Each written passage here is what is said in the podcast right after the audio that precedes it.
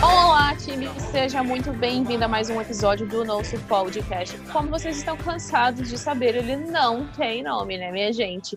Podcast das meninas? Não sabendo. Partiu USA? Não sabemos. Aí a gente vai fazer o seguinte: a, a, a Season 1 do nosso podcast vai ficar sem nome e depois a gente arruma o nome, né, não, Sara?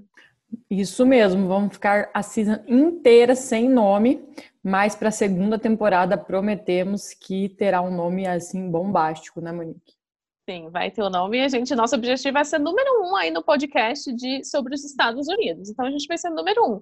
De podcast de fazer PHD nos Estados Unidos, seremos número um, você não acha?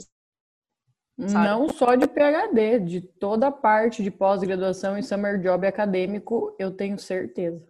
A gente vai dominar esse negócio aí tudo.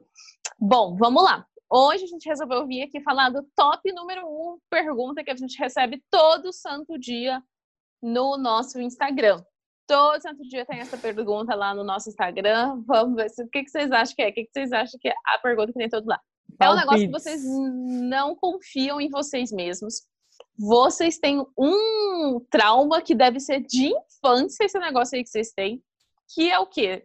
Que vocês acham que tem que vir você tem que vir para os Estados Unidos com o inglês fluente.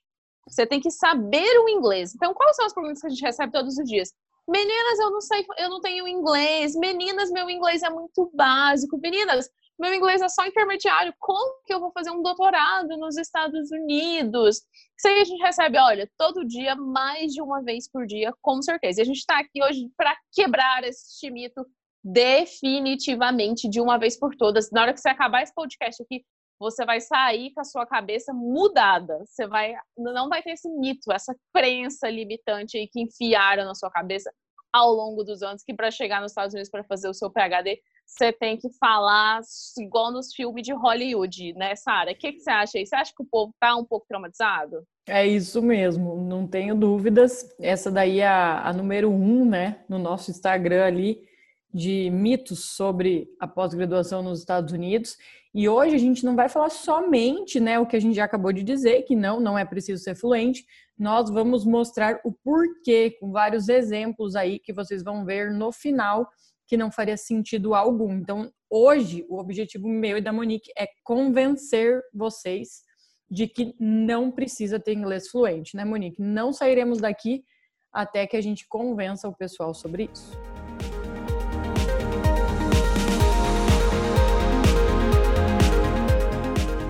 Bom, primeira coisa que vocês têm que entender é que vocês estão pensando ao contrário. Vocês pensam que vocês têm que ser fluente para vir fazer o doutorado nos Estados Unidos. Sendo que qual que é o pensamento adequado, Sara? Qual que é o pensamento correto? Exatamente. O pensamento correto é o quê? Você está indo para os Estados Unidos. Um dos grandes objetivos de fazer uma pós-graduação nos Estados Unidos é a fluência. Eu vou dizer aqui hoje, olha, não sei se eu já disse isso assim com todas essas palavras, Monique, mas mais do que vale o meu diploma de PhD, vale a fluência que eu conquistei no inglês. Para mim sempre foi um sonho assim muito distante. Eu já fiz cursinho, como pessoal, a maioria, já tive inglês no colégio, nunca foi para frente, nunca, mal e mal conseguia é, assim ler alguma coisa quando eu via seriados e tudo mais.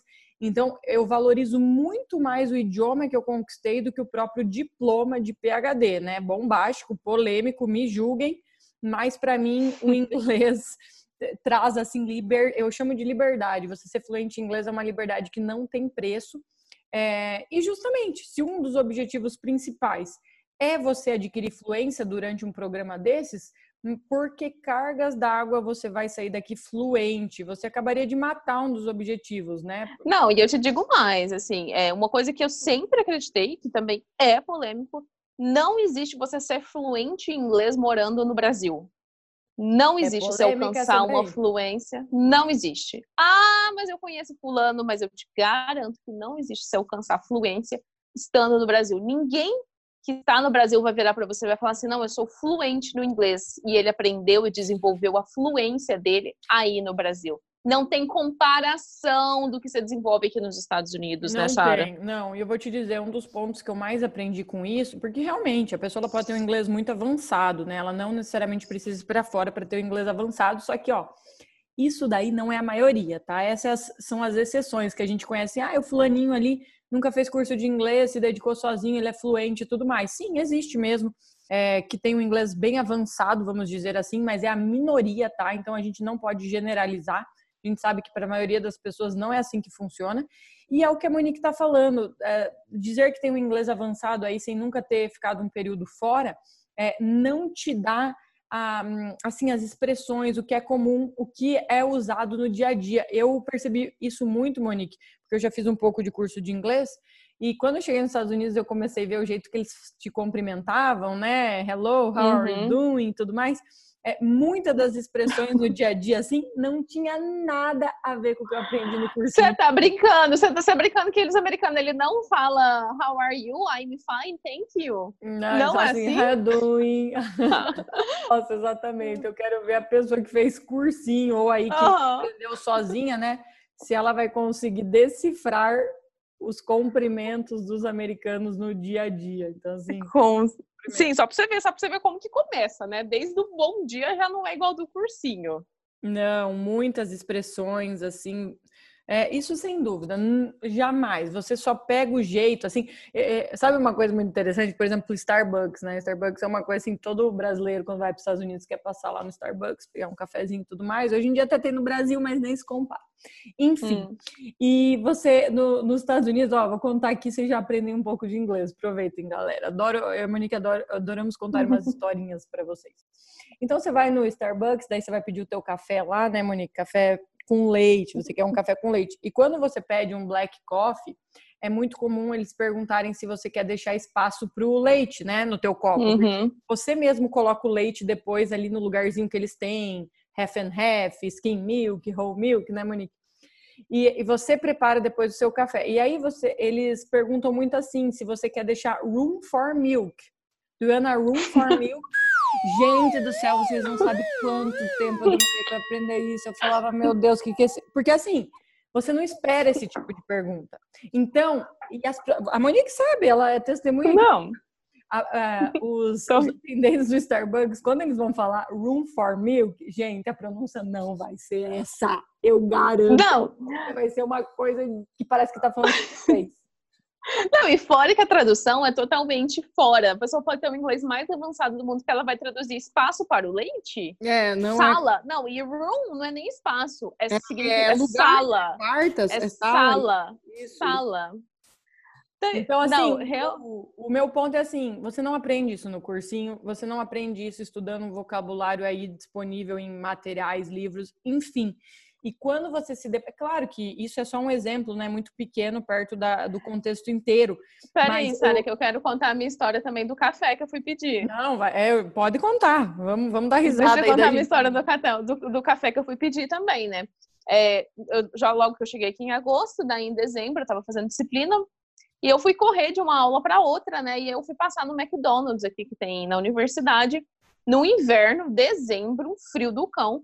E, nossa, se as, os atendentes dos Starbucks são difíceis de entender, as do McDonald's, então, não, ah, não. querido. O McDonald's eu me recuso. Eu nunca consegui pedir um drive-thru, Monique, meu Deus. Não. Sempre vim errado, sempre. Nossa! Não, e eu fui no, na, com a pessoa, né? Pessoa com pessoa. Nossa. E eu tava indo pra minha aula, parei que eu queria um café. Meu Deus, eu precisava de um café, tava frio e tava de manhã e eu ia pra Eu aquela aula. imaginando. Pois eu pedi um café e essa mulher me perguntou tanta coisa e eu não sabia responder. Eu queria só um café. Eu quase falei, moça, pelo amor de Deus, me dá só um café. Mas ela perguntou tanta coisa que no fim das contas, como que você acha que chegou o meu café? Meu Chegou Deus. um café gelado com gelo dentro do café. Com leite ainda dentro do meu copo do meu café. Eu falei, nossa, ai, não acredito, meu Deus, senhor. Eu saí lá do Brasil para passar vontade de tomar café aqui nos Estados Unidos. Monique comprou Aí, um assim- iced coffee aí achando que seria um hot coffee. Comprei um iced coffee. E, a, e nossa, Ah, isso é outra chateada. coisa é, da pronúncia do inglês. Aí você tem que falar coffee. Porque se você falar coffee, ele fala, eles falam que é, é gripe, né? Tosse. É. Aí joguei meu café no lixo, fui pra minha aula sem café.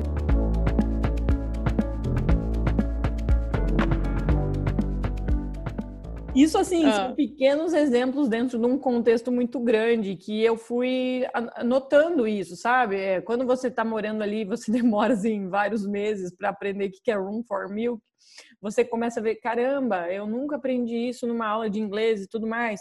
E, e várias expressões como essas virão no dia a dia. É, Eu imagino, assim, como seria para um americano que estudou português vir para o Brasil e, por exemplo, Paraná, eu sou do Paraná, né, Monique é mineira, e pegar todas as gírias, né, os accents e tal, que a gente fala assim, é incomparável, né? Só você vivendo para aprender. Se eu falar metade das coisas que eu falo aqui para meus amigos paranaenses, os americanos que aprenderam português ficariam chocados. E assim acontece para eles também.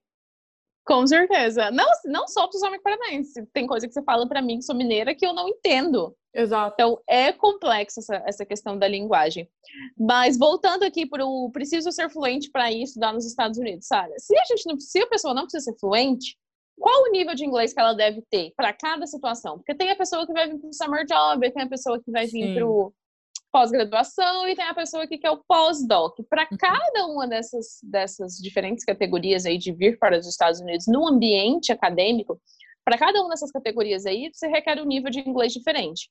Vamos, vou, deixa eu explicar aqui do summer job, depois a Sara fala da pós-graduação. O summer job é aquele estágio, né? Estágio de verão, mas pode ser o winter job também, pode ser no inverno. É um estágio que você Um sai do Brasil e vem fazer. né? No, o que a gente fala Sim. sempre aqui. É um estágio de pesquisa que você vem aqui para os Estados Unidos fazer estágio dentro do laboratório da universidade. Às vezes não é laboratório também, gente. É bom ressaltar que as pessoas estão linkando aí laboratório com pesquisa, né? O pessoal está cometendo esse erro. Pesquisa tem em toda a área, gente. Não é só dentro de laboratórios. Então, o summer job, ele é um, é um estágio e é muito mais informal. É um contrato verbal, informal, por e-mail, por é, depois toda a documentação que o professor vai te mandar entre você e o professor. Então, você tem que ter um mínimo de inglês para conseguir comunicar aí com esse professor. Ai, mas nossa, então tem que ser, tem que falar inglês. Não, gente, não tem que falar inglês. Novamente, não tem que falar inglês. É um inglês básico de comunicação básica. Mandar e-mail você consegue, né? Mandar e-mail você consegue, esse nível você consegue. Entrevista, se o professor te pedir, é você dar o seu sangue moer ali para se preparar bem para a entrevista, porque ele não está interessado no seu nível de inglês na entrevista. Gente, eles convivem aqui com, com colegas dele, professores que são professores junto com eles, que eles mesmos não entendem. Aqui no meu departamento acontece isso. Então, eles não querem saber do seu nível de inglês, eles querem saber se você consegue perguntar as coisas, caso você não entenda. Eles querem saber se você realmente está interessado naquele estágio. No caso de uma entrevista, é isso que eles querem saber. Então, o nível de inglês para um summer job é o nível de inglês básico para comunicação. Aí vem um adendo, que algumas universidades, elas pedem assim, ai, é, preciso que você me fale qual que é a proficiência do candidato. Isso quem fala é o professor. O professor que passa, às vezes, para o departamento internacional da faculdade, que pede isso, ele passa e fala, não, ele é proficiente. Inclusive, teve casos aqui que o professor contratou o aluno sem nunca ter, trocou dois, três e-mails com um aluno só. Uhum. E não fez entrevista nunca. E a aí gente já comprovou viu isso acontecer. a gente já viu. E aí comprovou a fluência, nem a fluência, a proficiência do aluno por causa dos e-mails, entendeu? Sim. Então, assim, para o Summer Job é tranquilo, não precisa fazer na- a, a tal da prova de proficiência que a Sara vai falar agora. Isso, né? O tão conhecido TOEFL aí, proficiência da língua inglesa, o mais pedido no- nos Estados Unidos. Hoje em dia, até por causa do Covid, alguns aceitam o exame do Duolingo, mas nosso objetivo aqui é simplesmente falar sobre é, inglês e o teste de proficiência, que é o TOEFL mais conhecido. O que, que a gente tem percebido muito, eu e a Monique? É que com inglês básico é possível se dedicar para um estudo específico para o TOEFL e ter a nota mínima no caso da pós-graduação. Como a Monique acabou de falar, summer job, estágio de pesquisa, não requer, na maioria dos casos, a prova de inglês. Muito raramente a gente vê é, algum professor que deixa alguma vaga exposta né, no próprio site do laboratório, é, que ele exige ali que você mande para ele uma prova de proficiência. Tem, tem, pode ocorrer que professores querem garantir também, né, que o aluno não vai chegar ali e não, eu até brinco, né, Monique, que não vai chegar e não vai mandar nenhum the book on the table, que seria assim, seria o mínimo de você ouvir ali o basiquinho que ele está falando e poder se comunicar. É, então, o que, que vocês têm que entender? Porque é um inglês básico, tá, gente? Porque não é preciso você ter um vocabulário específico da tua área ali, é, ter uma fluência daquela conversa ali, nossa, que parece né, que está apresentando um trabalho e tudo mais. Agora, você tem que estar tá preparado para ouvir e não travar. O professor fazer uma pergunta, você entendeu mais ou menos ali as perguntas, e você emitir uma resposta. Então, eu sempre gosto de falar para a pessoa não ficar na zona de conforto. Não é porque a gente está falando aqui que com o inglês básico é possível que você não vai estudar. Até porque, assim, ó, a pessoa que está ouvindo a gente aqui agora, se ela está com o inglês básico dela, é, ela pode já começar a mandar e-mail. Essa é a parte mais fácil, que o inglês básico, assim, sem dúvida, tá ok, tá? Até quem tá com inglês sub-zero, se usar o Google Translate aí, as técnicas de e-mail que a gente fala, ele consegue mandar, assim, muito bem nos e-mails. É, então, não tem desculpa. A partir do momento que você começa a fazer uma busca por um summer job, você já pode estar tá estudando, já pode estar tá praticando, ouvindo programas em inglês, é, gravando você mesmo, né? Uma dica que a gente já deu para alguns alunos na nossa aula do TOEFL, da mentoria, que é o quê? Cria um grupo no WhatsApp com outra pessoa, daí você exclui aquela pessoa do grupo e o grupo fica só você. E aí você começa a mandar áudios para você mesmo e ouvir, para você ouvir como ficou a pronúncia, melhorar. Então, assim, a partir do momento que você começou essa busca com o teu inglês ali muito básico, você já pode estar se preparando para ter um listening e um speaking melhor. Você não vai ser cobrado num summer job para ter escrita acadêmica em inglês, escrever dissertações, artigos, nada disso. Então, importante mesmo é que flua a conversa depois que você está lá, né, Monique? Olha o tempo entre a pessoa que está ouvindo nós agora e vai começar a buscar um summer job e realmente, assim, ela botar os pezinhos dela lá no laboratório. É mais Isso. do que suficiente para ela praticar o listening e o speaking e sair ali do basicão e, e conquistar um pouquinho mais dessa. É, não é fluência, né? É a, é a proficiência. É uma proficiência, proficiência maior. No listening e no speaking ali. Eu quero tocar em dois pontos aí, acho que é importante que a Sara tocou, eu quero ressaltar aqui para vocês. Primeiro, é essa questão de, de realmente, né, o TOEFL, você tem que estudar para a prova do TOEFL. Isso não tem como. É, pessoas que são fluentes e altamente proficientes no inglês, elas precisam estudar para essa prova. O segundo ponto que a Sara falou é que existem pessoas que acham que precisam saber do vocabulário técnico da área que elas estão aplicando, né? Por exemplo, eu sou da área de agronomia, eu tenho que saber os termos técnicos de agronomia. A Sara tem que saber os termos técnicos de engenharia química. Gente, por favor, não cometam este erro foquem lá em melhorar o inglês de vocês no geral e estudar para a prova do TOEFL, no caso do, de quem quer mestrado e doutorado. No caso de quem quer pós-doc, também não precisa de prova de proficiência. O que vai rolar também é uma entrevista com o professor, para ele saber mais das suas experiências e se você realmente pode contribuir para aquele projeto que ele tem lá, ou para pode contribuir para o laboratório dele de alguma forma. Então, assim, fiquem bem atentos aí a essas categorias, qual que você está aplicando, qual que você está querendo, para você poder voltar ao seu inglês, mas não precisa de nada de coisa técnica. É, inclusive, eu estava lembrando que quando eu cheguei nos Estados Unidos, né, é, eu fiz o TOEFL uma vez, tinha a nota mínima, que era na LSU, que a LSU era 79, tinha a nota mínima e falei, nossa, então não é certo que eu sei falar inglês.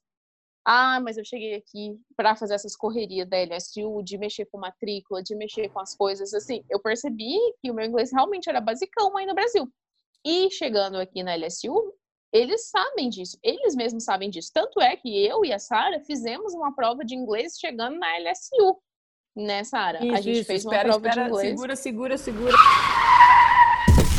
Vamos segurar essa parte aí de falar sobre quando chega o inglês. Eu queria fazer alguns comentários, por exemplo, sobre pós-doc, né? Já que a gente pegou Uhum. ali a parte de estágio acadêmico, é, de pesquisa, que seria o summer job, a gente generaliza sempre como summer job, pessoal. Vocês têm que entender isso, tá?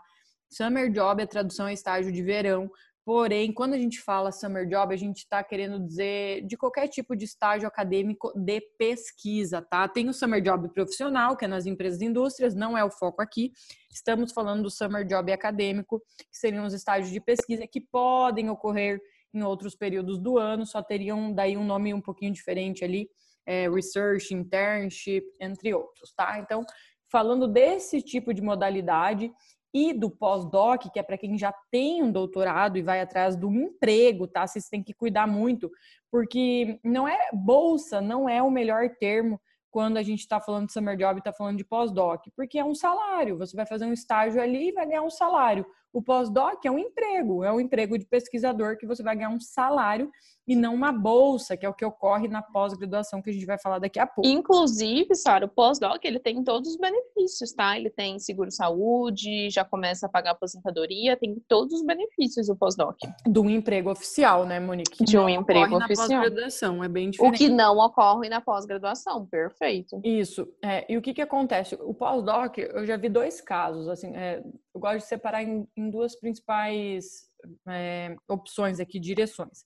Uma é que realmente muitos professores vão esperar que o teu inglês seja um pouco mais do que básico, tá? Você aí já passou por um doutorado e às vezes você tem que coordenar um laboratório, depe- depende muito da vaga do pós-doc. Em contrapartida, eu já vi com meus próprios olhos é, pessoas que conseguiram pós-doc com inglês assim abaixo do intermediário. Não seria o basicão, mas também não chegaria no nível intermediário. E como assim essa pessoa conseguiu esse esse emprego, né? Esse pós-doc com inglês assim? É, o professor passou por cima disso, tudo mais. Por quê? Porque a experiência fala mais alto, tá? O pós-doc, gente, você já fez um doutorado. O mínimo que você tem que ter é uma experiência durante o teu doutorado naquela área ali que você fez. Então, quando você, a Monique já falou aqui, inclusive ela já já está no emprego que não é da área realmente que ela fez a pesquisa do doutorado, ela migrou um pouco de área. É, pós-doc não te obriga a ficar na mesmíssima área específica do teu doutorado. Agora, quando você fica nessa mesma área, você tem essa facilidade. A tua experiência é tanta que para um professor americano é, vai valer muito mais o que você sabe sobre a pesquisa naquela área do que propriamente o teu inglês. Ele sabe que ali dentro de seis meses você vai conseguir evoluir muito e eu já vi professores passando por cima disso. Então, essa parte de pós-doc, ela vai depender muito se você está pegando uma área em que você é muito expert mesmo naquela área e o professor vai deixar passar o teu inglês básico, ou se você está migrando um pouquinho de área, é claro que você tem experiência em outras coisas, e aí o professor muito provavelmente vai requerer o inglês ali intermediário, tá? Concordo 100%. 100%, Sara. né, Monique? Monique tem até mais experiência que eu. Eu conheço muita gente de pós-doc, por isso que eu tô levantando esses pontos aqui. É, agora, acho que a gente podia falar um, um pouco mais da pós-graduação para daí migrar, né, Monique, para essa parte aí do que acontece a partir do momento que você pisa nos Estados Unidos aí com o seu inglês básico.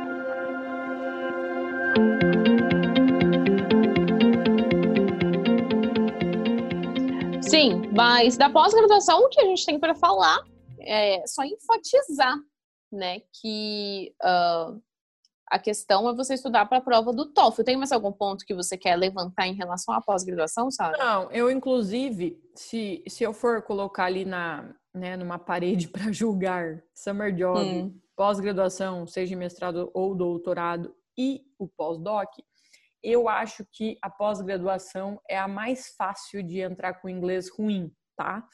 Por Uhum. quê? Porque, apesar do TOEFL, tá? Polêmico isso, porque tem o TOEFL. Porque eu acredito, Monique, assim, você pode, você pode, vamos debater aqui, não tem problema algum. Tá, vou ouvir seu argumento. Vamos ouvir meu argumento. É, eu acredito, assim, 100% que uma pessoa com inglês fraco, básico, ela consegue estudar focada para a prova do TOEFL e tirar o 79 ali, que é o mínimo para se inscrever num programa, tá? Ela, existem muitos programas que você consegue aplicar sem ter entrevista, sem ter um contato maior. E apesar do TOEFL ser temido por muitas pessoas, eu vejo que é uma questão de você não passar o tempo que você precisa se acostumando com a prova. Depois que você conhece a prova, depois que você já está familiarizado com ela, você começa a ver que é muitos macetes, é sempre a mesma coisa. É, ninguém está falando aqui que a sessão, por exemplo, para mim, as mais difíceis, speaking e listening, para quem tem inglês muito básico, é, que você vai tirar uma nota super alta com inglês básico. Você não vai, gente. Mas a pontuação máxima do TOEFL IBT, tá? É, que é o mais usado, que é o do Internet Based Test, ele é, a nota máxima dele é 120. Então, para você tirar 79, você consegue ali ir um pouco mal no listening, no speaking e compensar nas outras duas sessões, tá? Então, eu acredito muito que a pessoa consegue, com inglês básico ali, focar três meses de estudo para o TOEFL e tirar 79 e aí sim entrar na pós-graduação, não ter feito entrevista nem nada. Enquanto que o summer job, se você pegar uma entrevista com o professor, você vai. É igual a Monique falou. É claro que tem. A gente já viu mentorados nossos com inglês básico se preparando para a entrevista que a gente treinou aí e mandando muito bem. Só que ele requer essa preparação ali para a entrevista e vai muito da pessoa naquele momento fazer um trabalho bom. Enquanto que a pós-graduação, se você estudar pro teste e tiver um pouco mais de recurso ou de tempo também para ficar fazendo o exame mais de uma vez, você consegue tirar 79, eu tenho certeza, porque eu e a Monique tiramos 79 com inglês, que depois a gente descobriu que ele era básico. Sara, eu concordo 100% com o que você falou. Primeiro, porque eu já vi muita gente aqui na LSU, né, vir para cá com, a, com o inglês muito fraco, assim, e porque estudou muito antes no seu país de origem. Estou falando nem de brasileiros, porque estudou com dedicação e afinco no seu país de origem, tirou a nota lá necessária para o TOEFL. E segundo, porque essa questão da, do summer job, de se preparar para uma entrevista, a pessoa tem que cuidar também do emocional e do psicológico, né? Não é só estudar com afinco. E é aí que várias pessoas podem ser prejudicadas. Então eu concordo 100% que é mais fácil aí a gente a pessoa ter o inglês para vir para pós-graduação do que para o summer job.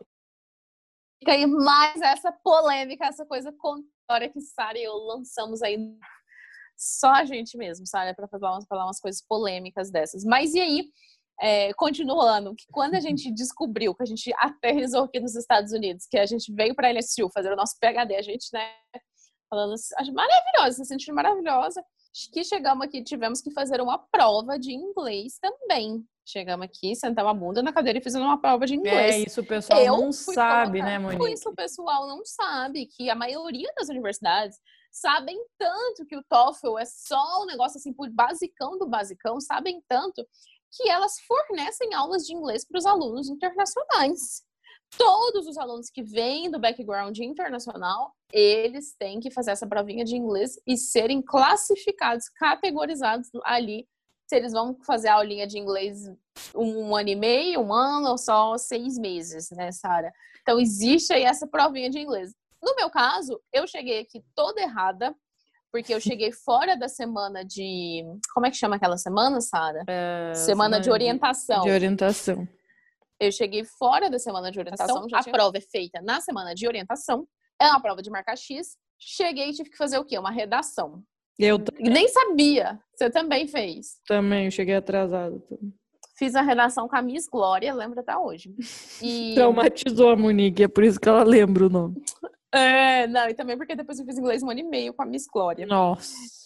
Aí cheguei aqui do, perdida, gente, parecendo, nossa, o cachorro que caiu da mudança.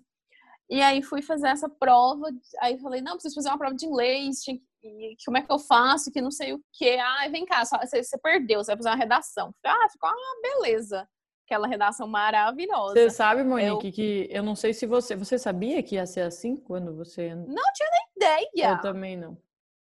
Eu não tinha ideia. que ia ter aula de inglês, que ia ter prova quando chegasse de inglês novamente.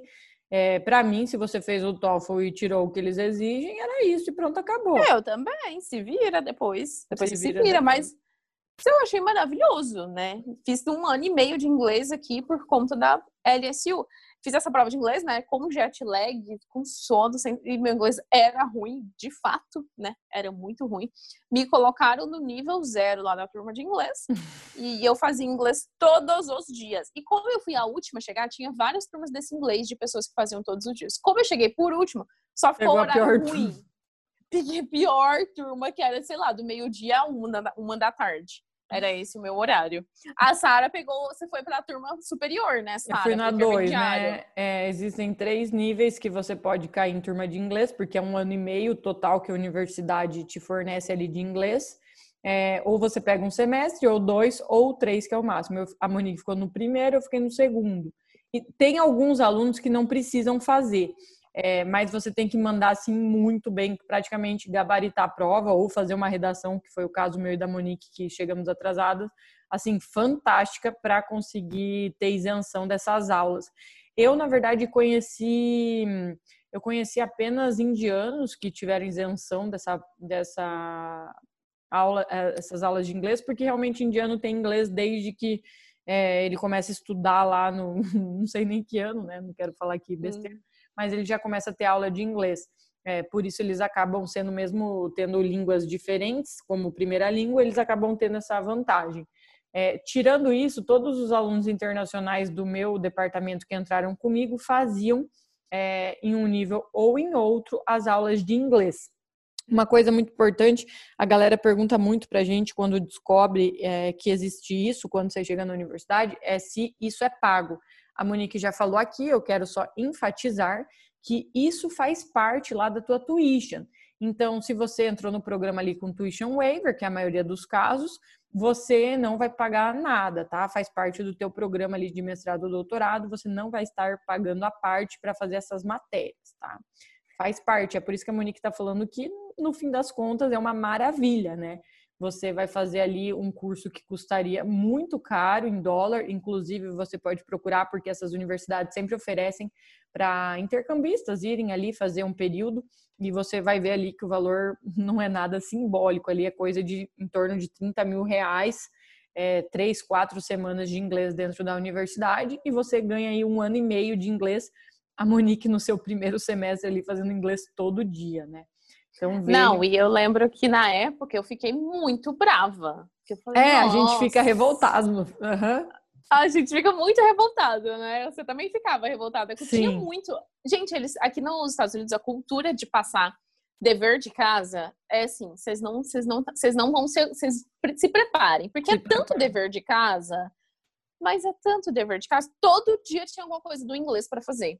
Todos inglês, eu não sei se foi assim com você. Eu não tinha prova de inglês, mas eu tinha muitos trabalhos, trabalho final, que daí você tinha que fazer uma redação ou, ou apresentar alguma coisa. Era assim, era baseado em trabalhos, trabalhos, trabalhos. Então, isso, não tinha, só tinha o, o essay final que você tinha que fazer. Isso. Exatamente. E... É, outra coisa que eu queria pontuar é que este é a, essa, esta, é, esse fato aí, ele é a maior prova viva de que não precisa inglês fluente. É, é só você pensar comigo, por que uma universidade exigiria que você fizesse outra prova de inglês quando chegasse lá e te fizesse fazer inglês se você deveria ser fluente, tá? Eles estariam sendo bem assim. É... Contraditórios. Contraditórios, né? essa é a palavra assim, ou oh, exigimos fluência como você chega aqui e vamos te colocar numa turma de inglês, né? Então não faz sentido algum. Eles sabem que uh, o, o, TOEFL ele não é um exame de fluência em inglês. É, a gente sempre se confunde aqui com as palavras, mas é um exame de proficiência ali. É o mínimo que você tem que ter para dar conta do recado. Muitas universidades usam a nota 79 e aí eles te colocam aí fazer um período de inglês para você pegar mais rápido a escrita, conversar com mais gente ali em inglês naqueles momentos, se entrosar. Eu e Monique começamos revoltados, achando que isso era um castigo, né, Monique?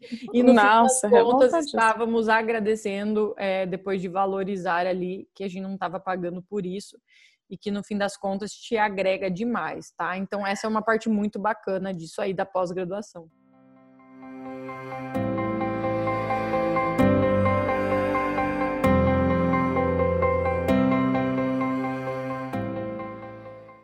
Vamos só para finalizar aqui. Você tem mais alguma história aí que você lembra que te marcou assim por causa do seu inglês e que você que você acha, você acha que vale a pena contar? Tipo assim, Olha, eu tenho várias. Assim, por exemplo, o meu orientador, ele era uma pessoa que ele corrigia muito o meu inglês, né? E, e eu, assim, nossa, meu inglês era muito ruim mesmo. Ele corrigia, porque senão é normal. Geralmente eles não corrigem. Não corrigem. É, na, na sala de aula eu nunca tive problema algum. Eu ficava quieta ali, eu quase não abria a boca mesmo.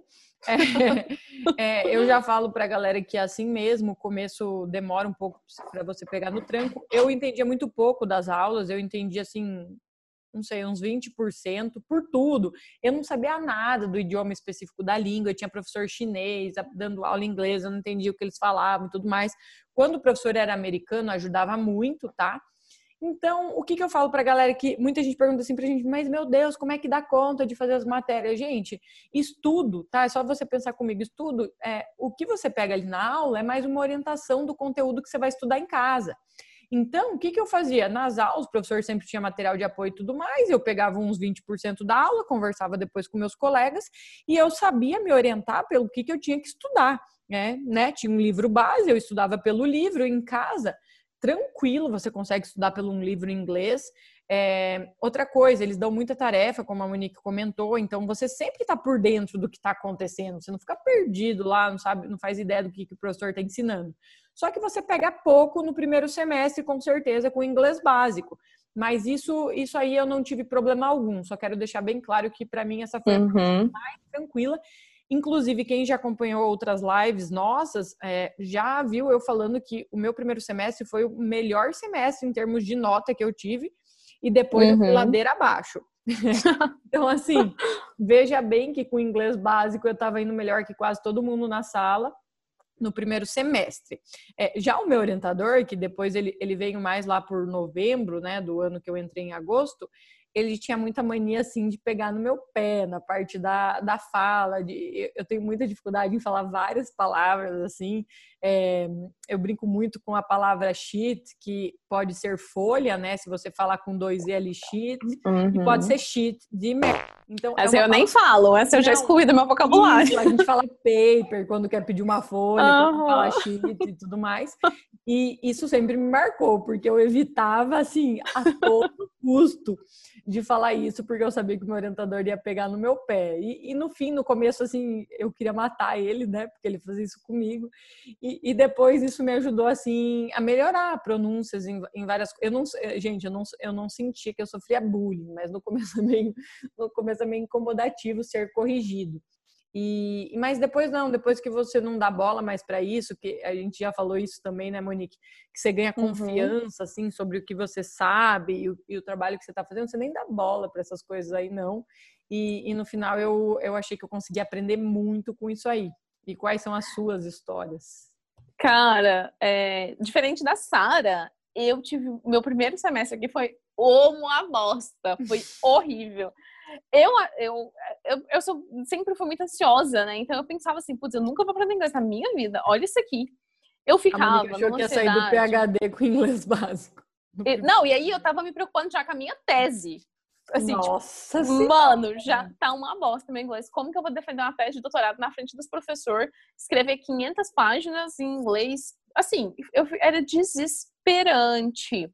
E, e aí eu ficava nessa angústia, né? De meu Deus, meu inglês melhora. E aí eu fiz, fazia uma aula e eu não sei, eu era muito angustiada. Eu queria que acontecesse rápido. É, esse era o meu, o meu maior problema. Eu queria que Uhum. acontecesse muito rápido. Queria ficar fluente em inglês do dia pra noite. E demorou, assim, eu diria que para ficar fluente demorou um ano, um ano e meio. Uhum. Menos de um ano e meio para ficar fluente, eu acho complicado. Pelo menos no meu caso, que não sou das mais Não, o meu inteligentes também. do Brasil. demorou uns dois anos para eu ficar fluente. Foi isso aí mesmo. É, isso daí. É, no nosso caso, que somos aí medianas, então é isso aí que, que, que acontece. Então, no- o meu primeiro semestre foi muito difícil, muito ruim. Eu lembro que eu me sentia muito burra. Esse era o principal sentimento que eu tinha. De me sentir burra, porque às vezes a pessoa vai te explicar uma coisa, uma coisa básica de laboratório que você sabe, e só que você não consegue tipo, Pegar, né, demonstrar. Na, é, é, pegar até que você consegue, mas aí você não consegue demonstrar que aquilo ali é básico e que você já sabe. Uhum. Tipo assim, ó, esse aqui é um Becker, tá bom? O Becker a gente usa pra isso, isso e aquilo. E eu, mano, você, Você trava, o né? Eu sei pra que serve um Becker, mas você não consegue explicar. Então ele faz, te faz alguma pergunta complexa e você não consegue articular bem as palavras. E uma outra coisa assim que eu sinto, eu, eu sinto até hoje, né? Você não consegue ter a sua personalidade do jeito que você é Nossa, em inglês, do jeito que você é. A sua personalidade em português é diferente da sua personalidade em inglês. Porque por mais que você seja fluente, por mais. Às vezes, quando você vai morar 15, 20 anos aqui, você, às vezes você consegue, né? Mas a sua personalidade você não consegue se expressar do jeito que você gostaria. Eu não consigo ficar gritando, saindo, gritando por aí em inglês, igual eu falo em português. É, Então, pra é, mim, É só reparar assim, Monique, quando a gente está falando com nossos amigos, familiares, a gente ah, fala muita gíria, às vezes gíria do próprio estado que você é, que a gente até estava falando, né, do Paraná versus Uhum. Minas, muito vocabulário próprio. A gente não fala as frases assim é, corretamente como a gente escreveria, né? Nós fomos até o restaurante. Não, a gente fala tudo meio rápido junto. É, Uhum. O americano, igual eu brinco muito com o How are you doing? Que, gente, quando você vai para os Uhum. Estados Unidos, o How are you doing vira How doing. É um negócio Uhum. assim. É, ó. E, e a gente também fala assim no português, se a gente para para pensar. Só que o que, que acontece? Quando você está na fase de aprender o inglês, você não consegue fazer isso, entendeu? Principalmente se você estudou um pouco mais de gramática e você está lá tentando falar certo e tal, você vai querer falar a frase inteira. E, e isso não é a, a fluência, ela acaba tendo esse negócio de você falar mais rápido. é, eu não sei nem a- o termo certo para você assim juntar as palavras, né, e tudo mais, não, não tem essa Uhum. necessidade de pronunciar cada palavra dessa maneira separada. É, o americano é aí que ele descobre que você não é fluente, mesmo às vezes você inglês né, muito avançado, ele vê que você é de outro lugar, não só pelo accent, que eu até acho que o accent do brasileiro em geral não é tão forte comparado com outras línguas, mas porque a pronúncia ela te entrega sem, sem dúvidas. E isso que a Monique estava falando, é, isso pega um pouco da sua personalidade. Às vezes você gosta de falar de certa maneira, gosta de ser meio irônico, vai querer ser irônico, sarcástico em inglês. Você não sabe as piadinhas, você não sabe o jeito de falar. É, então isso te corta um pouco as asinhas, né, Monique? Você acaba tendo que ficar mais até você pegar ali o Sim. jeito, você fica mais formal. Você fica mais formal, mais calado do que você naturalmente é. Mas, né, depois vai passando o tempo, você vai falando errado mesmo, fica os negócios falando errado mesmo. É, Exato. mas ma- vai, vai melhorando. Mas no meu primeiro semestre eu me sentia completamente esmagada. Eu me chegava em casa com dor de cabeça todos os dias, porque no meu departamento eu fui a primeira brasileira a vir fazer doutorado no meu departamento. Olha. Então, não tinha sequer pessoa para me falar português em lugar nenhum. Eu tinha que me virar ali no inglês. Eu chegava, eu lembro que eu chegava em casa assim o semestre inteiro com dor de né? Isso, cansa. O começo cansa muito você ficar todo esse tempo falando inglês e tudo mais, e, e realmente é esse choque que acaba te dando a fluência rápido, né? Quando que você fica em inglês, você- você adquire uma fluência em um ano e meio, dois, estando no Brasil? Jamais. Agora, a partir do momento que você tem esse choque que realmente cansa o teu cérebro, é inevitável que você adquira isso aí, não importa. Gente, eu tô falando, eu assim, olha, um depoimento mais sincero possível. Eu sou uma pessoa que eu sempre tive dificuldade. Eu faço inglês, assim, acho que desde os meus 12, 13. Nunca adiantou, nunca consegui pegar nada. Era terrível. É claro que eu também não era das mais dedicadas, né? Não estou falando que eu era. Mas nunca peguei. Para mim, ser fluente em inglês, falar no telefone, né? Eu já falei isso muito, que, nossa, você descobre que você é fluente em inglês quando você consegue pegar o telefone e resolver problema nos Estados Unidos por telefone. Você fala, caraca, estou fluente, né, Monique? É um. Nossa, meu Deus do céu, que situação É, falar no telefone. É Isso, essa complicado. parte aí é muito, para mim foi um marco. É, eu sempre tive que, o meu orientador fazia eu ligar muito para as companhias, eu ficava traumatizada porque eu já começava a suar frio. E no final, eu já saía ligando e tirando onda, assim, para mim, para mim isso me marcou, é por isso que eu falo mesmo que essa fluência do meu inglês valeu mais que o meu diploma é, polêmico. Quem incentive? Fala mais alguma coisa, Sara? É, que eu quero enfatizar uma coisa aqui que veio do começo, né, que a gente começou a falar, e que a gente não pode terminar esse podcast aqui sem enfatizar isso. Que é uma coisa assim, a pessoa ela não pode ter preguiça para estudar. A gente já se deparou muito, a gente fala, a gente é prova viva, temos muitos exemplos e provas que a gente acabou de dar aqui para vocês que não é preciso ter um inglês fluente, né? Nem avançado, porque olha aí, as universidades colocando você fazer um, um, ano e meio de inglês, quem tem inglês avançado, não faria sentido algum fazer um ano e meio de inglês. Uhum. E, e, mas é o ponto assim, da pessoa não achar que, ah, então, se com o inglês básico dá, tirar 79 do TOEFL não é um bicho de sete cabeças, eu vou estudar aí uma vez por semana, durante um mês, dois meses, e vou fazer o TOEFL. Gente, vocês têm que parar, assim, de, de interpretar errado o que a gente está falando existe a, a, possibilidade claramente, tá, de uma pessoa conseguir. Nós somos os exemplos disso. Porém, é preciso ter foco. Vocês têm que saber ter cronograma, tem que saber estudar, tem que saber sentar a bunda na cadeira ali praticar todo santo dia. Não importa se é 20 minutos. Ai, Sara, não tem muito tempo, Monique, o que, que eu faço? Gente, senta a bunda na cadeira e faz um cronograma aí. O teu cronograma é de estudar meia hora todo dia por X tempo, você vai estudar.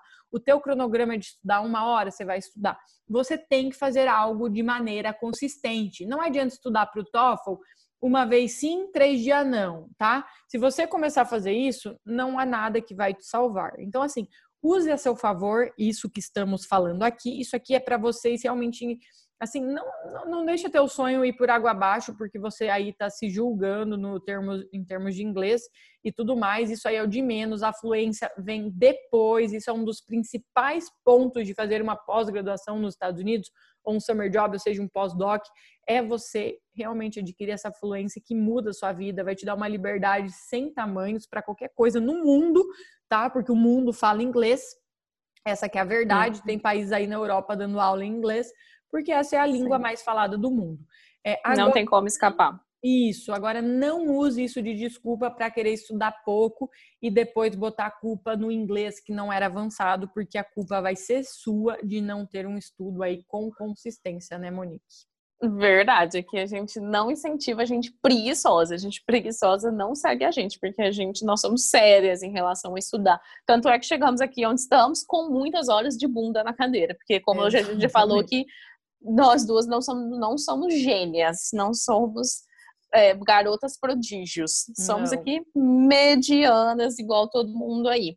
Sara, vamos finalizar o nosso podcast, né? A Vamos. gente respondeu, quebramos este mito aí não precisa ser fluente para vir para os Estados Unidos e ainda falando para você o que você tem que fazer já que você não precisa ser fluente ainda falamos aqui para você o que, que você tinha que fazer qual que é qual que é a solução não precisa ser fluente mas você precisa fazer alguma coisa né e ainda contamos aí várias histórias nossa dos Para nossos vocês darem risada da gente, faz parte. para você faz parte de, de estudar fora. Gente, muito obrigado pela companhia no nosso podcast. Esperamos aí que você tenha lavado a sua louça, feito a sua caminhada e ter feito tudo que você estava fazendo aí enquanto ouvia o nosso podcast. A gente se vê na próxima semana, né, Sara? É isso mesmo. Até o próximo podcast.